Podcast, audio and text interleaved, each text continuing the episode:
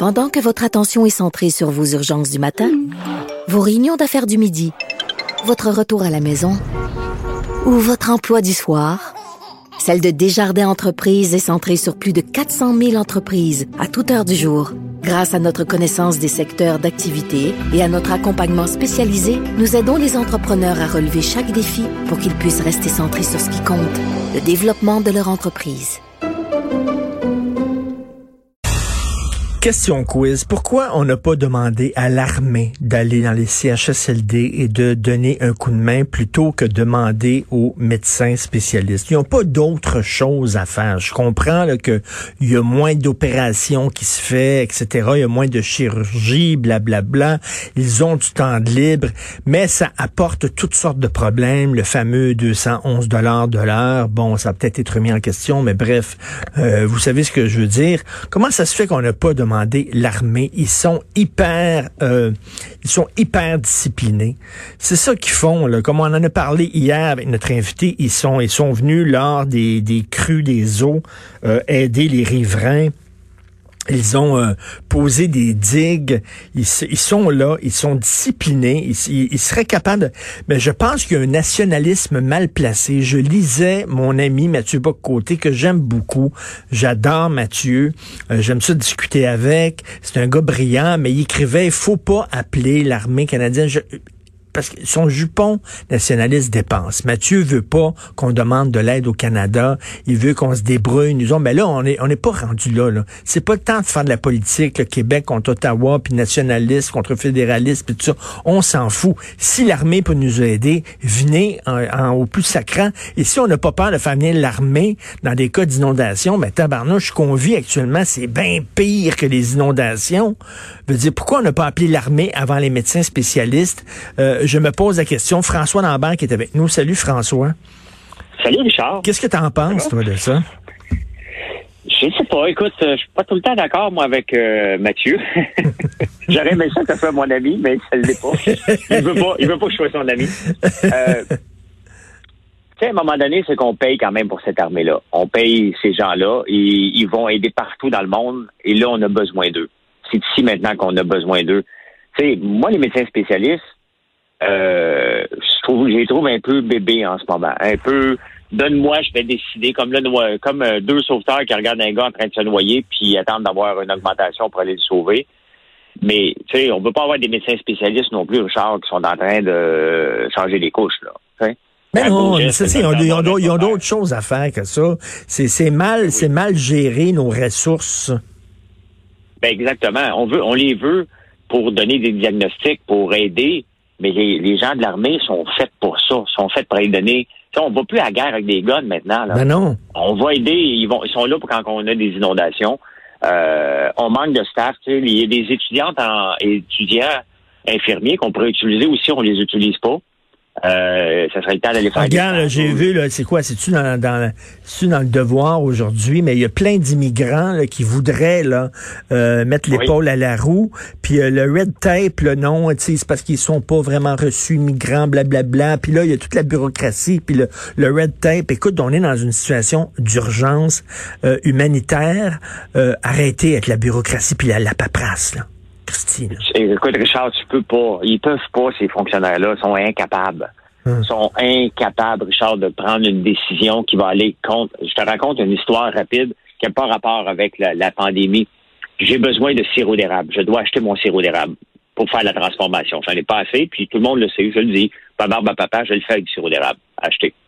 Mais imagine-toi que je suis rendu trop gros et j'en ai trop acheté pour la période. Donc, eux, la fédération, on met une limite. On dit, ouais, si quelqu'un devient trop gros, faut le limiter. Je sais pas pourquoi. Mais bon, faut le limiter. Je suis tombé, il a fallu que j'attende trois jours pour avoir du sirop parce que la, la paperasse disait qu'il fallait que j'attende le 31 pour avoir le droit de recommander.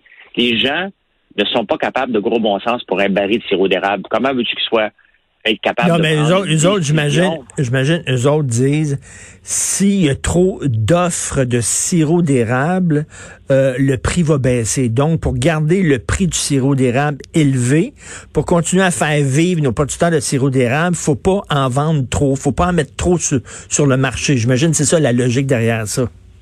j'ai essayé de comprendre. Ils m'ont appelé pour m'essayer de, de m'expliquer la logique. Bien entendu, je comprends pas le pas bon sens. Le gars, je comprenais pas. Mais tu revenons maintenant à la pandémie. Comment qu'on peut être boqué puis dire, écoute, regarde là, on va mettre des gens sur le plancher. On regardera après. Ces gens-là, c'est pas des criminels, là. Ils ont juste pas leur papier officiel pour avoir le droit de changer une couche. Bon, OK. Ils l'ont fait dans leur pays. Pourquoi qu'on le fait pas? Pourquoi qu'on on, on pas le système? Parce qu'on se rend compte que le système est peut-être pas si bon que ça. Notre... On a bâti au fil des années des règles, des lois. Et on se rend compte que probablement ces règles-là sont complètement désuètes, complètement arriérées. On voulait protéger des gens mais, mais c'est des règles, c'est des règles, François, qui tiennent peut-être en temps normal, mais en temps d'urgence, t'es fait sauter ces règles-là. Définitivement. Définitivement. Puis après, tu peux aller, tu sais, on commence par ça, puis après, tu vas chercher l'armée. Les gens sont là, les gens ont besoin d'aide. Honnêtement, c'est tellement triste, Richard, ce qui arrive dans nos CHSLD. Tu sais, on envoie nos parents à l'abattoir presque de ce qu'on est en train de découvrir. C'était ça. Pas, pas toutes, là. Mais mm. entendu, faut pas généraliser. Mais il y en a une coupe, c'est d'envoyer nos parents et nos grands-parents à l'abattoir. C'est d'une tristesse euh, énorme. Puis j'écoutais euh, Dan Bigra tantôt, puis je suis pas toujours d'accord avec Dan Bigra, mais my God, que j'ai aimé son discours qui disait exactement est-ce qu'on veut aller là, mourir maintenant? Est-ce que quand on va être est-ce qu'il faut prendre une décision? Euh, pendant qu'on est lucide de pas se faire mettre en CHSLD? non, non, mais c'est. Puis là, j'invite les gens à lire le Christian Rioux, que, que j'aime beaucoup dans Le Devoir, qui écrit une chronique sur les vieux, puis qui dit c'est l'angle mort de notre société, les vieux, là. Tu sais, derrière le discours, derrière la fameuse phrase, là, OK, boomer, là. Cette phrase-là, là, c'est genre, t'as les cheveux blancs, t'as 60 ans, les boomers ont ça, à peu près 60 ans, les plus jeunes boomers ont 60 ans, les plus vieux ont 70, 75 ans. OK, boomer, ça veut dire femme là ta crise de gueule. Euh, on est tanné de t'entendre radoter tes vieilles histoires, place à la jeunesse, tense-toi mon oncle. On est dans une société, on le sait, où euh, obsédé par euh, les jeunes, la jeunesse, les jeunes ont la science infuse, tout ça. Tu sais, il y a comme, il faut remettre ça là, à l'endroit, là. Ça n'a pas de sens de la façon dont on traite les vieux. Non, Richard. Et là, tu parles des jeunes. Regarde l'aberration dans le système actuel mis en place, mis en place par le, gouvernement Trudeau, qui est le, programme d'aide, 2000 dollars par mois à peu près à tout le monde. Qu'est-ce que ça a créé? Ça a créé une pénurie de main-d'œuvre, Richard. Hmm. Les étudiants ben font plus d'argent. Ceux qui travaillaient la fin de semaine font plus d'argent en ce moment à rester à la maison. Je suis incapable de trouver du staff pour venir travailler sur ma ferme, les gens attendent la fin de la crise. Ben oui. Ben oui, on n'encourage pas, pas en toutes les gens. Non. On encourage. Puis là, attends une minute, là, là, on, va augmenter le salaire minimum. Tu imagines, là, tu es une PME. Tu tires le diable par la queue, tu as de la misère, tu te demandes si tu vas pas mettre la clé dans la porte la semaine prochaine. Puis là, on te demande de, d'augmenter le salaire de tes, de tes employés. Et ça, c'est, c'est fort, ça. Ça, Richard, là, c'est, j'ai pété ma coche dans une vidéo sur Facebook hier. Ah oui? Pété encore un matin. Honnêtement, là, euh, augmenter le salaire minimum constamment, c'est de refiler la facture aux PME. Là, en ce moment, 80% des PME sont fermées.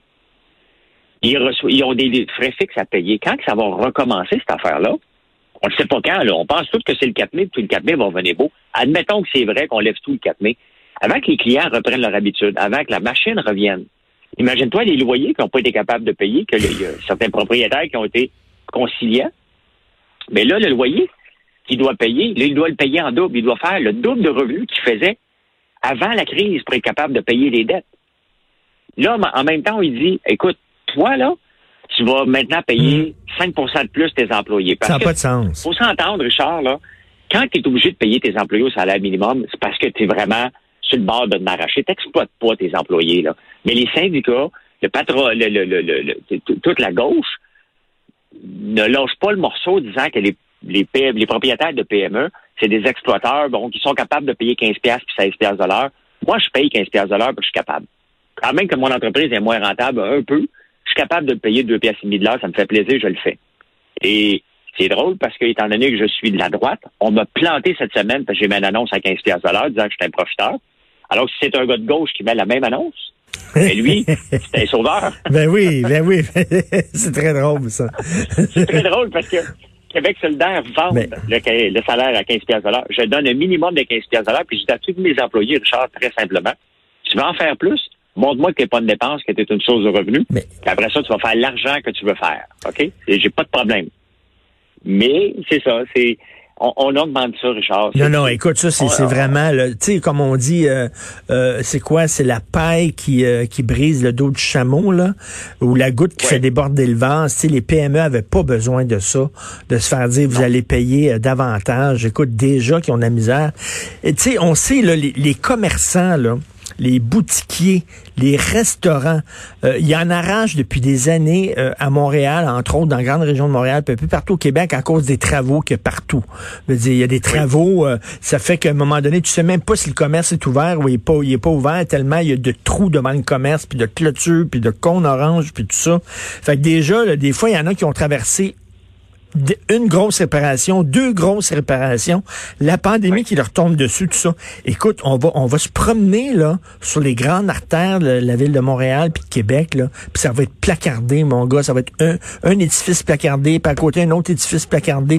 Ah, il y a plein de restos qui passeront pas au travers. Là. Ben tu sais, faut, faut être naïf de penser le contraire parce que tout le monde vit d'espoir. Puis une, la plupart des PME, le chiffre statistique, c'est 27 jours sans revenu avant de péter aux frettes. Ah oui? On est dans le 27 jours. Ah oui. Donc, là, ils sont en train de prendre leurs économies. Il y en a qui ferment. Le bar chez Roger, ça, dans Rosemont, ben l'institution vient de fermer. Il ne rouvrira pas, lui. Il a pris la décision que, regarde, je vais arrêter de pomper de l'argent là-dedans. Là. écoute, écoute, Renaud Bré, Renaud Bré, c'est pas rien, là. C'est gros Renaud Bré, là. Je veux dire, un, village, selon moi, au Québec, c'est euh, c'est une caisse populaire, une église, un bar de danseuses, puis un Renaud Bré. C'est ça un village. Oui, effectivement. Oui. La seule chose qui manque dans le mien, c'est Renaud Bré. puis tu sais, euh, euh, Blaise Renault, il dit, écoute, moi, il faut que je paye des loyers, là, des, des, des prix de fou, puis il n'y a pas une scène qui rentre, là. Mais tu sais, le problème, c'est lui doit payer le loyer, mais le propriétaire, lui, doit payer son hypothèque. Et c'est là que le gouvernement, au lieu d'aider un étudiant qui fait plus d'argent, mais c'est là qu'il aurait dû mettre un peu plus d'argent d'aider. C'est pas propriétaire à, supporter indéfiniment le locataire. Là. Sa job était, il y a probablement ben une hypothèque, malheureusement. Ben oui, ben oui. Donc, on lui demande, regarde, c'est pas conciliant. Mais oui, mais la banque n'est pas conciliante. Donc, tu vois, c'est une roue qui tourne. Mais pendant ce temps-là, on a augmenté le salaire de ceux qui travaillaient à temps partiel avec l'aide de 2000. Moi, ça me dépasse. Richard, il y a des gens qui me disent, gars, François, j'irai bien, mais il faudrait que tu me payes en dessous de la table.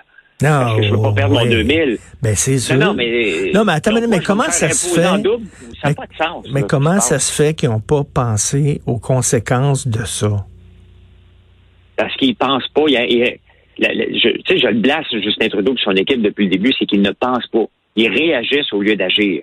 Donc, lorsqu'il était en mode réaction, puis que le monde capote, qui n'ont rien fait, il envoie, on donne 2000 pièces à tout le monde. On donne 40 000 à tout le monde. Il y en a qui c'est là pour les aider réellement. Ils en ont besoin. Mais il y en a d'autres. Ceux qui gagnaient moins que 2000 par mois, puis il y en a un méchant paquet, oublie ça, ils bougeront pas leur fesses de la maison. Ils s'abonnent à Netflix, puis that's it, ils bougent pas leur faux Impossible de les faire travailler à moins de les payer cash. C'est complètement débile, Richard.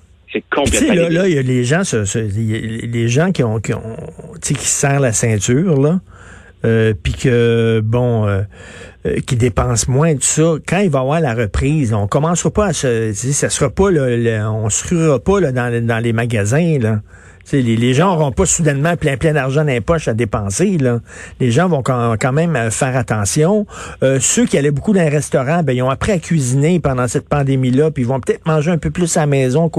Il va y avoir des impacts après. Là. Ben, Richard, ce serait c'est évident. Là. Regarde, moi-même, je me suis abonné à une boîte euh, de, de prêt à manger. Là. Je ben reçois ça, j'ouvre mon sac, puis euh, je donne un vrai chef, ça prend 30 minutes. Honnêtement, c'est ma découverte de la pandémie. Je pensais jamais un jour faire venir des boîtes réassemblées pour manger. Puis, tu manges bien en crème aussi, là. C'est super bon. je mange bien. C'est livré à ma maison et je capote. Donc, euh, moi, mon style de vie est changé pour toujours. Là. Et, Le mm. style de vie que je me lave, je ne sais pas qu'est-ce que je vais faire après, mais je sais qu'il est changé pour toujours. mes habitudes et la réalité, c'est que pour faire rouler une économie, ça prend de la confiance dans le système. Et en ce moment, les gens n'ont pas confiance. Est-ce que je vais perdre ma job? À moins que tu aies un chauffeur d'autobus à Montréal ou tu la ville de Montréal, point, tu seras jamais touché. Ils ne toucheront jamais. Ils vont demander l'aide du fédéral. As vu Valérie Plante hier a demandé de l'argent du fédéral. Mais les autobus roulent vite. on n'a pas, on n'a pas à avoir honte de manger de l'argent du fédéral. Je reviens là-dessus, là. Je reviens je pense qu'il y a un nationalisme mal placé chez, chez François Legault en disant non, non, euh, ça va être le dernier recours, l'armée. On va demander avant à nos médecins spécialistes. Mais pourquoi on aurait honte d'appeler l'armée? Ils sont là pour ça. Si on n'a pas eu honte d'appeler l'armée pour les inondations, je reviens à ça. Ce qu'on vit est bien pire que les inondations ben passé. Voyons. Ah, moi, moi, j'ai pas de problème à appeler le fédéral. Ah oui? Mais, tu sais, comme gestionnaire, oublions pour le, les CHSLD, l'armée devrait aller là. OK? Par avec des tanks, là, par en, en vert, là, comme si on s'en va attaquer dans le fond, un fond des bois. Là. Les gens de l'armée peuvent s'habiller d'une autre façon aussi, puis on va les respecter.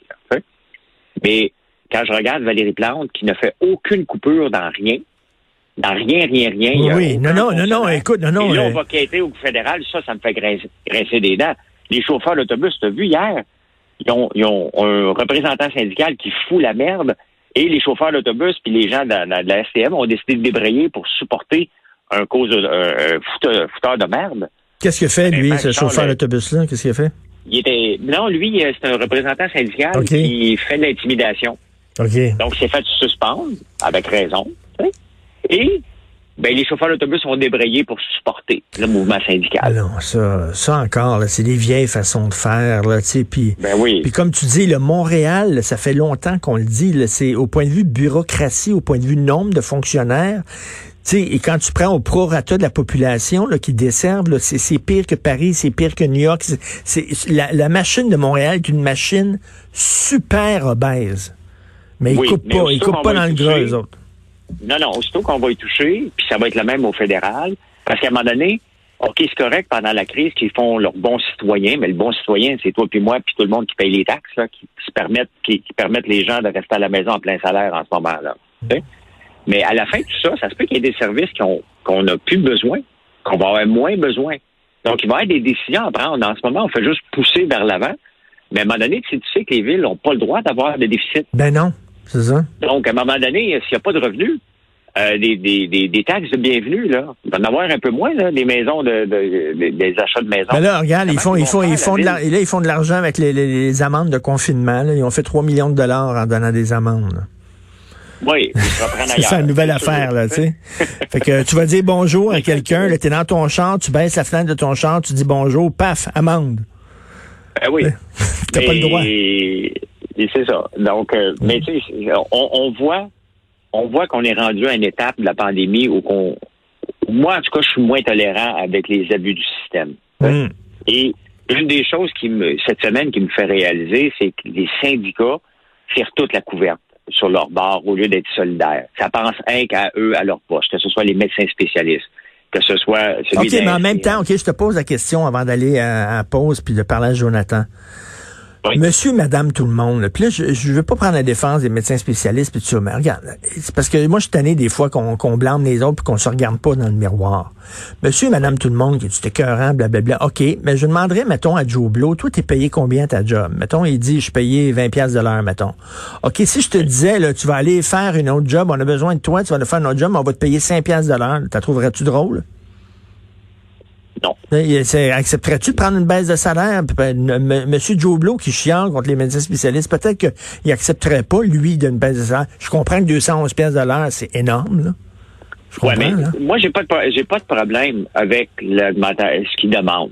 Cependant, c'est toujours mieux dans la vie d'aller sauver puis négocier par la suite que s'asseoir puis regarder le monde euh, se noyer puis dire, ben, regarde, tu vas te donner ce que tu veux. C'est juste, moi, c'est juste, regarde, fais ce qu'on te demande, puis négocier par la suite, au lieu de mettre la population en dos, parce qu'on comprend pas toutes les affaires. Comme un matin, j'entendais, un médecin spécialiste, s'il va dans un CHSLD pendant deux jours, tu as euh, changé des couches, il est sept jours après ça, lui, en confinement.